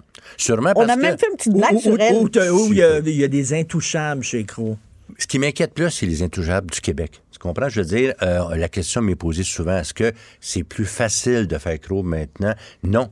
Non, parce que, étonnamment, on a fait ça, on a commencé en 79, et la société québécoise est devenue beaucoup plus protégée. Tu comprends? Il, y a des vaches sacrées au Québec. Mm. Greta n'est pas une Québécoise, mais je veux dire, ce qui m'inquiète plus, c'est ça, c'est de dire, oh non, on ne touche pas. Comme je racontais tout à l'heure, quand on a fondé un magazine, on s'est demandé, écoute, ça, ça trahit notre âge, peut-on rire du PQ? Tu sais, je veux dire quand même, mm. et oui, on a ri du PQ. Mais je veux dire, c'est étonnant comme notre société est rendue plus pudique. Tu sais, par exemple, il y a une blague sur Céline Dion qui est relativement inoffensive, mais je suis persuadé qu'il va se trouver des gens pour dire, ah ben, on ne rit pas de Céline. Ben, c'est sûr. oublie Greta, Céline, ça, c'est plus grave. Ben oui, ça, c'est intouchable.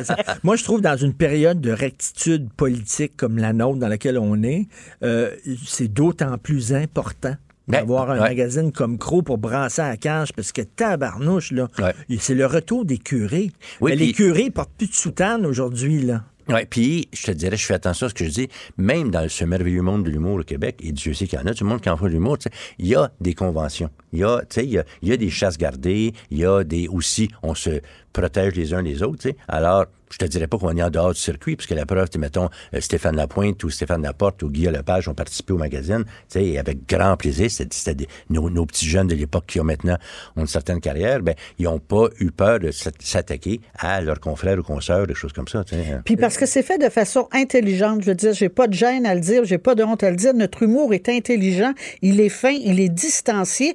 Puis, il apporte un grand rire. Et c'est pas juste de l'humour politique non plus. T'as de l'absurde, t'as de la parodie, par exemple, comme le, un gras, une frue, ouais. Euh, une pastiche d'un gars, une fille.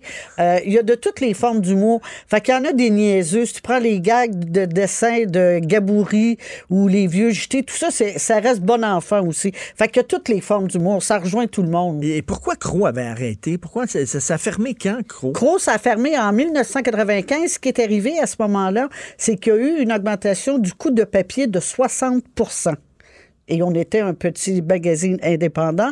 Donc, 60 Du jour au lendemain, partout. D'ailleurs, c'est à ce moment-là que le devoir a baissé de grandeur, le Journal de Montréal, la presse, tout le monde a baissé. Et nous, quelques mois auparavant, on avait dépensé 750 000 pour lancer un magazine qui s'appelait Maximum, qui devait s'adresser aux hommes. C'était trop tôt, c'était comme un Gentleman Quarterly, GQ, tu sais, ça va pas de bon sens. Fait qu'on s'est retrouvé avec zéro sous de côté et une augmentation de 60 Aïe, ça rentre En fait, maximum, c'est vendu au minimum, c'est ça. c'est exactement ça. Mais Crow pourrait revivre sur Internet ou quoi? C'est une bonne question. Parce que qui dit Internet dit immédiateté. Tu vois? Et je trouve que euh, il y a pas longtemps, je, travaille en ce moment, un petit secret de polichinelle, mais je travaille à faire un, recueil de mes meilleurs articles de Crow. Et je parlais avec un éditeur qui me disait Pourquoi publier de l'humour? Il y en a gratuit sur l'Internet. Alors, c'est vrai que tout le monde et son frère font des jokes sur Internet. J'en fais moi aussi, j'ai une page Facebook où j'en fais. Mais alors, je suis pas sûr que c'est la bonne place pour nous se, se, noyer dans tout ce qui existe déjà. Puis pas seulement ça, c'est qu'on peine aux collaborateurs. Alors, il faudra aller chercher de la publicité. C'est bien beau dire que tu vas sur Internet, mais tu sais, euh, Réal Godbout, sa planche de bande dessinée pour Red Ketchup, ça il prend une semaine, plein temps, faire une page. Alors, ça prend un revenu qui va avec ça. Puis sincèrement, sur Internet, on le sait, c'est les GAFAM qui vont chercher les sous. Fait que même sur Internet, je pense que ce serait même pas rentable. Donc, c'est à partir d'aujourd'hui, vous en avez publié combien? C'est quoi le tirage? Je sais pas. Je sais pas le tirage. C'est vraiment TVA euh, Publication qui s'occupe de ça. Il faudra demander à nos patrons, mais il y est partout en kiosque. Toutes les grandes places où ils vendent beaucoup de magazines, il est là. C'est très bon. Il y a rien que deux pages vraiment plates là-dedans. mais, mais on, on, était inquiets, Sophie puis moi, parce que je savais qu'il y avait une parodie, puis tout ça. Puis quand on l'a pris, là, comme j'avais le cœur serré, puis tout ça. non, mais vraiment, puis euh, on n'aime pas ça, faire rire de nous. Tu sais, veux, veux pas. Puis mais, finalement, on a bien ri. Là. On, a, on a trouvé ça drôle. Tu peux acheter toutes les copies aussi.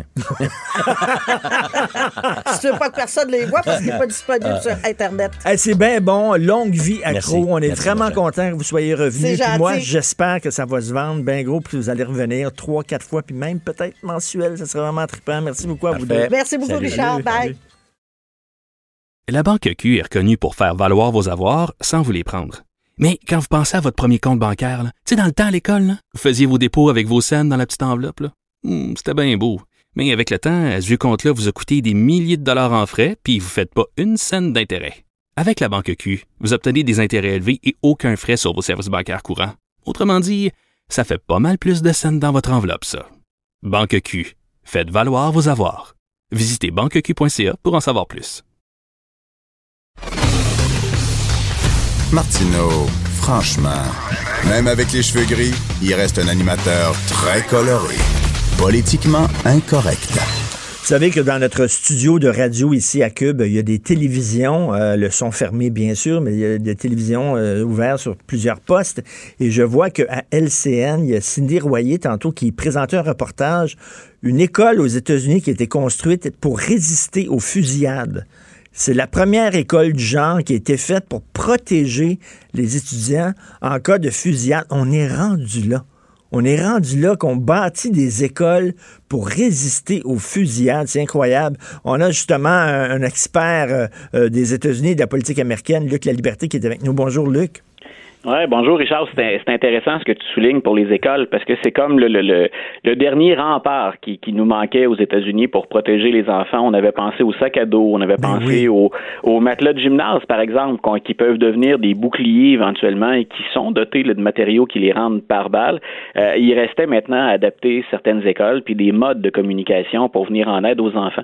Mais effectivement, si on regarde ce geste-là qui est très très concret puis qui était pratique, euh, ben ça, ça règle pas le problème problème à la source, c'est-à-dire qu'on tente de protéger les, des retombées finalement, des, des, conséquences, mais on n'attaque jamais ou très rarement le, et pas correctement le, le, problème à la source. Alors c'est effectivement inquiétant.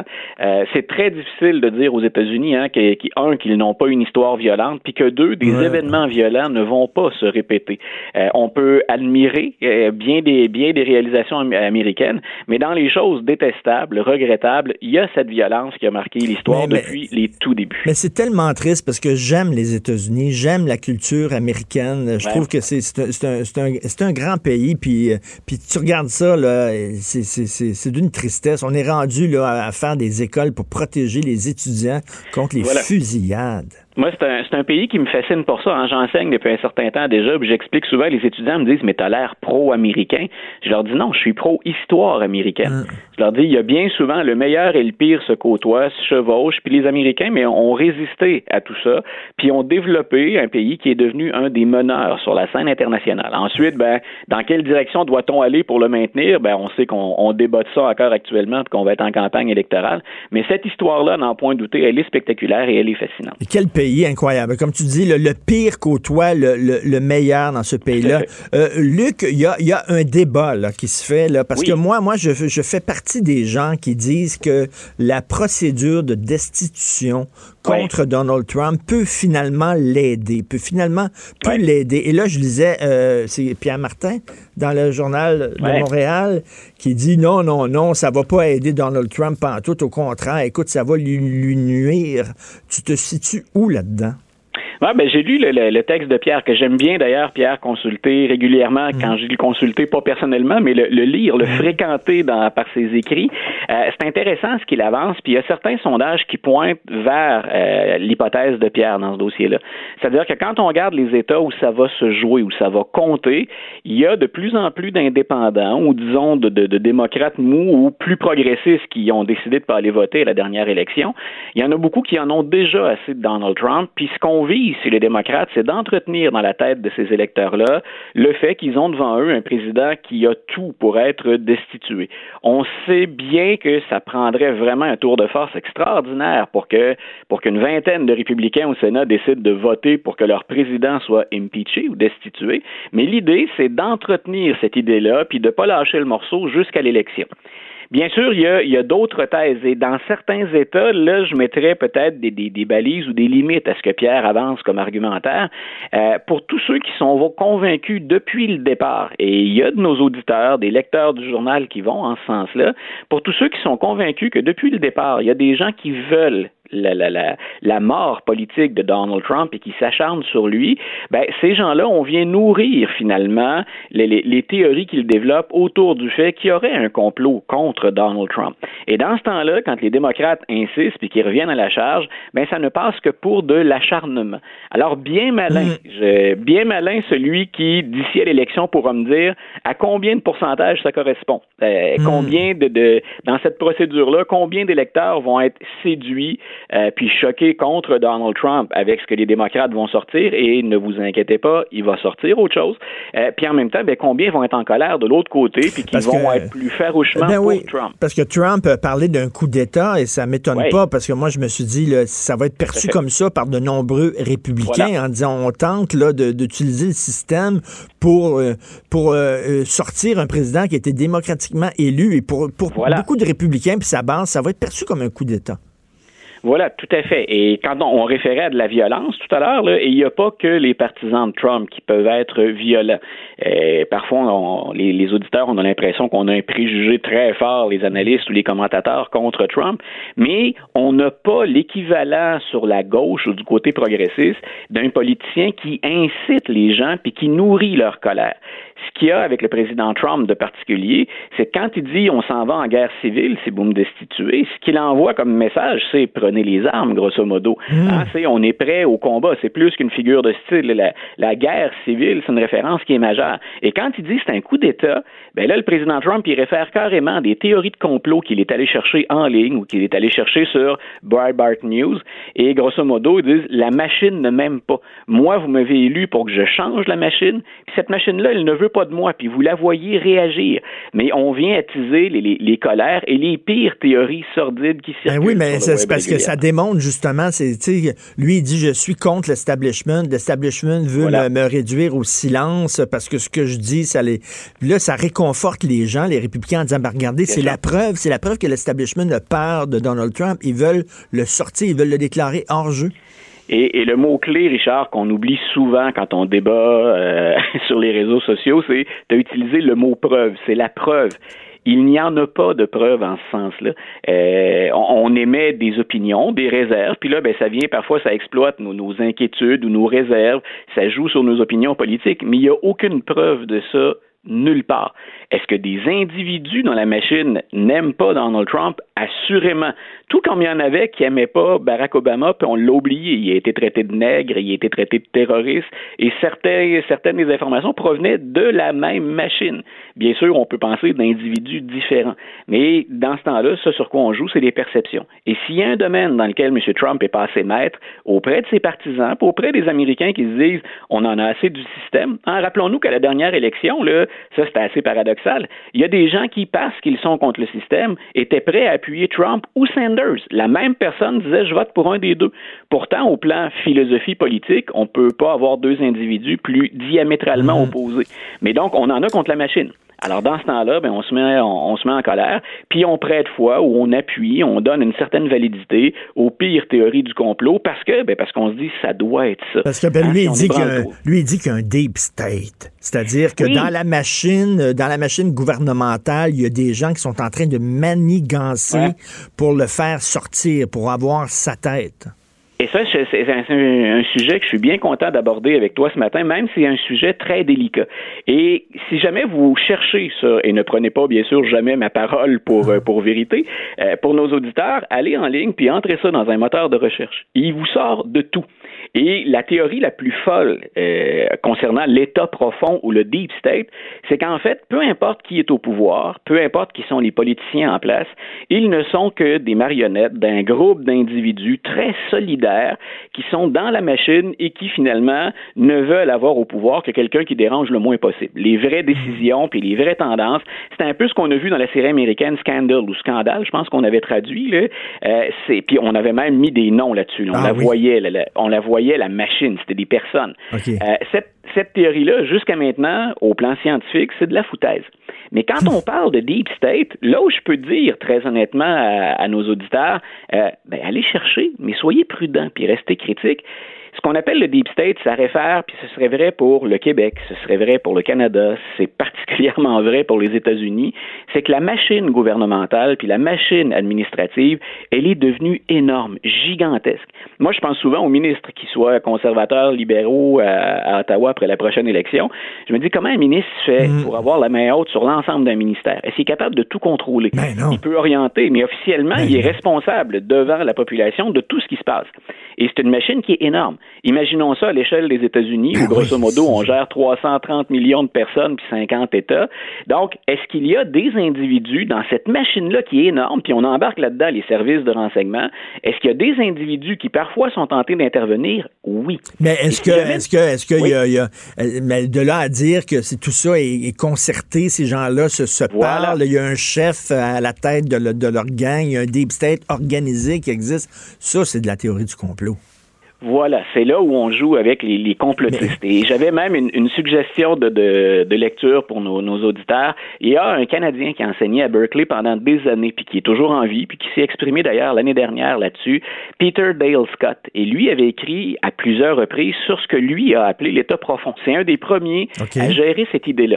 Et j'ai des réserves sur le texte de, de M. Scott qui, qui enseigne, qui enseignait, je le répète, à, à Berkeley. C'est pas un repère de droite puis de complotiste habituellement, Berkeley. Mais donc, euh, M. Scott défend cette idée-là qu'il y a tellement d'intérêt dans la machine et à l'extérieur qu'effectivement, à un moment donné, on peut l'échapper, on peut perdre le contrôle, puis on peut pas voir venir tous les coups. Est-ce que ces gens-là, parfois, qui sont multiples, chez qui il n'y a pas de cohésion, hmm. peuvent avoir des intérêts communs? C'est là-dessus que M. Scott euh, bâtit sa théorie ou euh, élabore son hypothèse. Alors, moi, c'est un des textes intelligents que j'ai lus sur le Deep State, même si j'ai parfois des réserves dans, ma connaissance de l'histoire américaine. Et Luc, en terminant rapidement, là, euh, tu disais que ça prendrait une vingtaine de sénateurs républicains qui votent hmm. pour la destitution. Est-ce que c'est est-ce que c'est possible qu'un républicain dise mon allégeance à mon pays, mon patriotisme est plus important que mon allégeance à mon parti? C'est bien beau défendre mon parti, mais euh, ma, mission, c'est d'abord et d'avant tout de défendre mon pays. Est-ce qu'il y a des républicains qui auraient cette grandeur d'âme, mettons? Euh, oui, mais je suis pas, je suis loin d'être convaincu qu'il y en a en nombre suffisant. Parce que c'est très, très clair. C'est pas d'être anti-Trump que de dénoncer quelqu'un qui est en train de mettre le feu littéralement. Ben c'est la, la, prudence la plus élémentaire. Euh, mais il y a des sénateurs républicains qui savent très bien que pour vivre avec Trump, qui leur rapporte qu'il y a des retombées. Ce qu'ils craignent à la prochaine élection, c'est comptable. Hein? C'est aussi plate et aussi froid que ça. C'est si on destitue Trump, les gens qui ne croient et qui ne jurent qu'en Trump, que, que par Trump, on les perd. Et c'est se condamner à l'élection parce qu'il y a beaucoup de sièges de sénateurs républicains en jeu à la prochaine élection. On oublie ça souvent. Il n'y a pas que la présidence. Il y a le tiers du Sénat qui va être renouvelé et plusieurs des sénateurs, ben, ils sont sur un hot seat. Hein, ils sont sur un siège. On est dans une circonscription où le résultat sera très serré. Balancer Donald Trump, c'est souvent se condamner à perdre l'élection. Hmm. Et là, ben, on est aux prises avec un sérieux dilemme moral. Puis habituellement, les républicains, euh, dilemme moral, oui, patriotisme, oui, mais on est très fort en calcul. Et on va s'organiser pour maintenir la majorité. Merci beaucoup. C'était très intéressant de te parler, euh, Luc. Merci beaucoup, Luc. La Liberté, chroniqueur euh, politique aux États-Unis. L'art est dans la manière. Non, c'est pas de la comédie. C'est politiquement incorrect avec Martineau. On va parler de théorie du complot. Tiens, justement, avec Alexandre Moranville, Ouellette, chaque euh, semaine, tu viens nous parler de théorie du complot. Là, on a parlé des tigris la semaine passée. Là, on parle de quoi? Les Illuminati? Oui, écoute, euh, après avoir parlé de temps de... Ah, on l'a. Voici. Écoute, mon fils va capoter. Là. Je vais faire écouter ça parce que il- lui, les Illuminati, il me parle souvent de Ah ouais? ça. Ben, ça reste, puis avec raison, parce que les Illuminati, c'est le complot populaire. hein. C'est la, la- la théorie du complot qui rassemble à peu près toutes les théories, ou presque, que j'ai traitées jusqu'à date.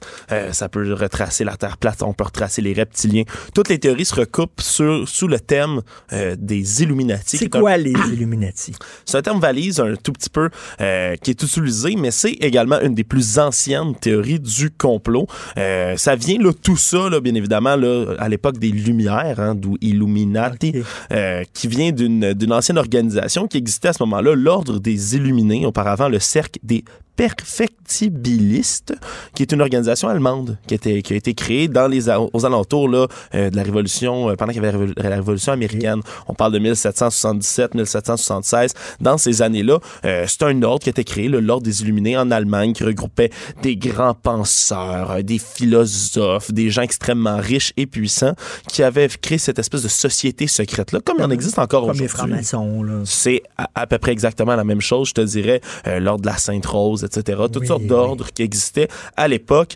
Eux, leur but, c'était le perfectionnement, le progrès de l'humanité, la liberté, l'égalité, la fraternité, bref, toutes sortes de belles valeurs, mais toujours dans un esprit de globalité. hein. On essaie d'améliorer l'humain comme personne, comme race en entier.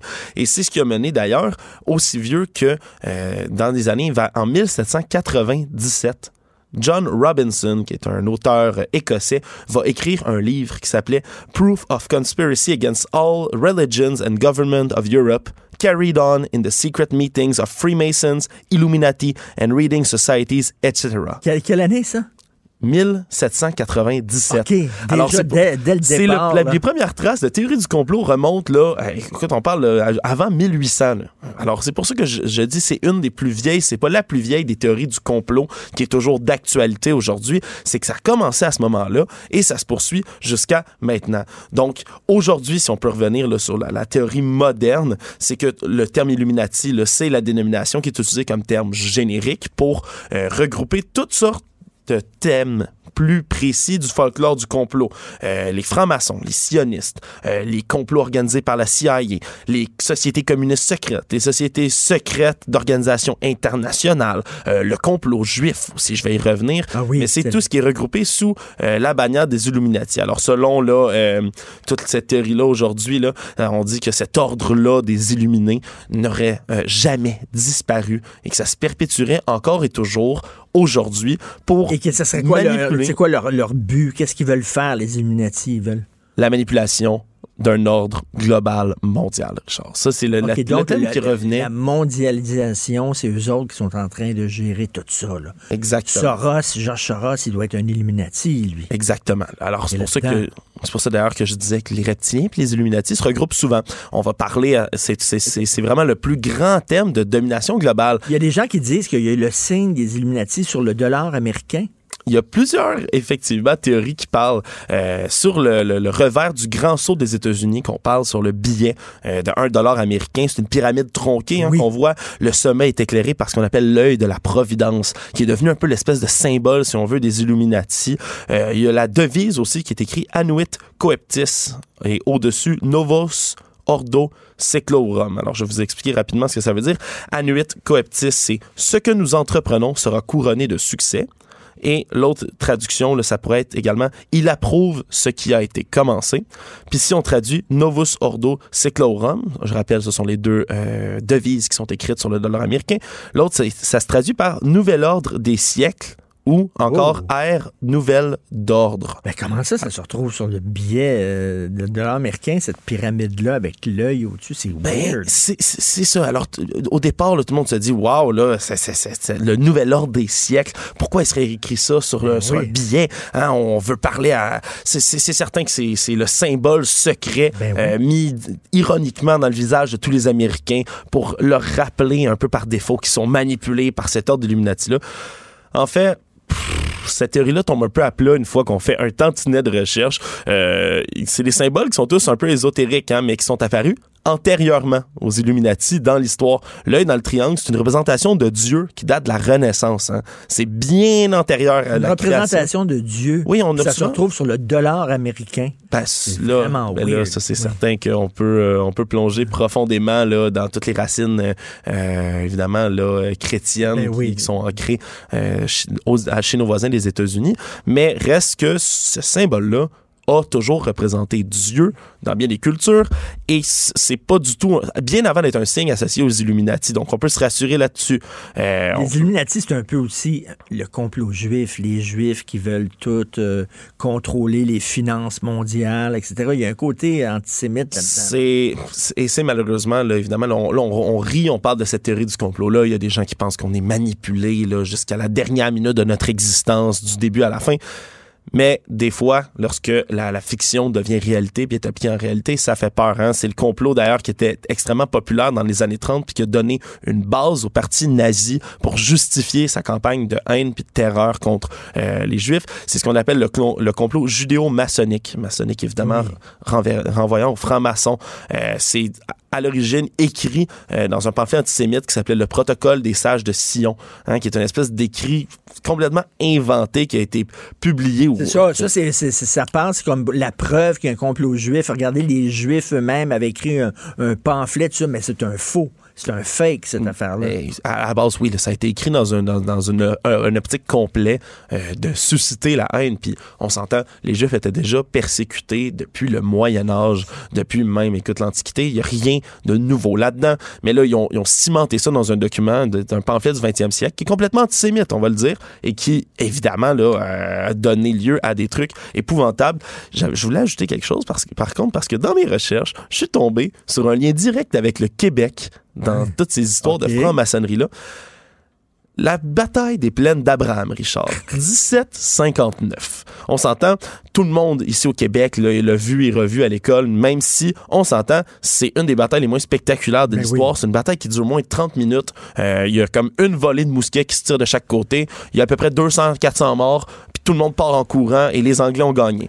Ça, évidemment, comme beaucoup d'événements dans l'histoire, on en a parlé, est remis en question de, par toutes sortes de personnes qui disent Voyons donc, ça se peut pas qu'une bataille comme ça ait été euh, gagnée aussi facilement, c'est tellement louche. Et Richard, sais-tu ce qui est spécial avec les deux généraux là qui sont, se retrouvent même sur les statuts à l'Assemblée nationale? Ils sont morts les deux. Euh, Oui, effectivement, mais James Wolfe et euh, évidemment le, le- le- le- le- Montcalm. le général Montcalm, merci. Les deux, et ça c'est un fait connu et réel, les deux étaient dans des sociétés de francs-maçons, Richard. Les deux généraux. Alors, il y a beaucoup de gens qui se sont mis là, sur les sites du complot, sur tous les blogs, à parler de la bataille des plaines d'Abraham comme une bataille littéralement arrangée. Comme un pari sportif dans un match de boxe, la bataille des plaines d'Abraham aurait été Illuminati. arrangé par les Illuminati. Il y a eu une entente secrète entre des Illuminati français et anglais pour donner le Canada comme ça, le donner gratuitement euh, à la domination anglaise. Alors, ça aurait été arrangé depuis le début. Ces deux Je généraux-là auraient planifié la Je le bataille. savais que c'était Et c'est ce qui aurait expliqué que ça soit aussi euh, euh, rapide, facile. Il faut à un moment donné que. Merci beaucoup, c'était très intéressant. Il faut que tu nous parles une, une fois des Skull and Bones. Des Skull and Bones, je vais y arriver. Je vais, je le noter, mais également tout à l'heure, j'écoutais euh, Luc La Liberté avec toi Le qui Deep parlait. State. Euh, oui, ben en ce moment, j'ai commencé à faire mes recherches là-dessus, mais c'est extrêmement compliqué parce que Donald Trump est en train de tisser un nouveau théorie du complot, une nouvelle théorie du complot, et j'aimerais beaucoup la démystifier. Alors on va en reparler. Merci beaucoup, Alexandre. Merci Très intéressant. Le Deep State. Alors, le, as-tu aimé ton, euh, ton débat? Non, mais attends, j'ai une autre théorie du complot pour Alex. Ouais, je t'écoute. Ça commence à circuler. Pourquoi la question de l'avortement a été posée à Andrew Scheer dès le début du débat? Écoute, il y a une auditrice Ça commence qui nous a écrit en disant c'était écœurant, comment ça se fait, c'était bien biaisé comme débat, comment ça se fait qu'ils ont commencé avec ça. Eu une question que Pierre Bruno a posée à Justin Trudeau aussi? Sa crédibilité, son éthique. Regarde, euh, euh, voyez le problème de l'autre côté, chers amis conservateurs, un peu irrités par la performance atrocement. euh, en fait, j'ai envie de dire, tiens, citons euh, Jack Meeting. C'était dégueulasse comme en fait, performance. dégueulasse. C'était dégueulasse comme performance. Andrew Scheer s'est planté, là. Tu sais, c'est c'est les- les dents sur la chaîne de trottoir. là. C'est Mais- solidement mais- planté. mais, Mais, euh, non, mais attends, je, je, je, Mais, on dirait, mon on, idée. on dirait que c'est lui qui était premier ministre puis que tout, le- tout le monde le bombardait lui au lieu de bombarder Ben, oui, oui, c'est ça. Mais ça, Trudeau était habile aussi là-dedans. là, mais euh, au lieu de voir ça comme étant donc bien épouvantable que dès le début du euh, débat, il se soit fait questionner sur l'avortement, dites-vous donc qu'il a manqué une opportunité en or d'évacuer cette question-là dès les premières minutes du euh, débat. Il aurait pu mettre ça derrière lui, être transparent. Et je, citerai, je prendrai en exemple Justin Trudeau sur la loi 21, Richard. Évidemment, toi puis moi, on n'est pas d'accord avec Justin Trudeau, mais hier, qu'est-ce qu'il a dit? Je l'aime pas, cette loi-là. Oui.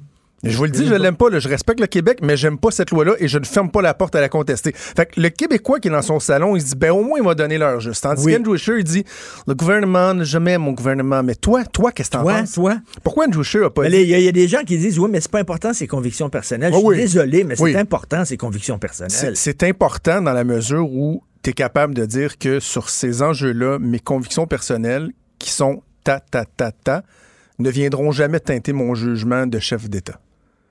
Et jamais je rouvrirai ça. Qu- Qu'ils le disent, Christy, qui est contre, on le sait qui est contre. Qu'ils le disent. Il n'a pas réussi à faire ça. Il s'est pas imposé.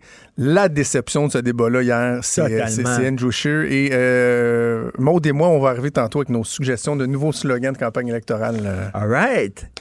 Ça de même. Très hâte euh. J'ai Hey, le- le- qui va venir analyser ça aussi avec nous autres. On va t'écouter. Écoute, le, le français de Jang Mead était vraiment bon. Oui. C'est la, la grosse surprise, je trouve. Oui, et, et celui de Scheer était pas mauvais, sauf quand il était dans les câbles.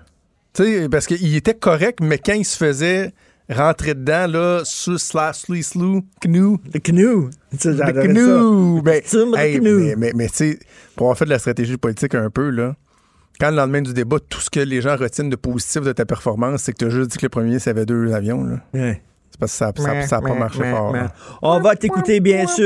Euh, On va t'écouter avec Maude. Merci beaucoup à Allez! Hugo Veilleux à la recherche, Fred Rio à la console. On se reparle demain à 8 h. Passez une excellente journée, Jonathan. Politiquement incorrect.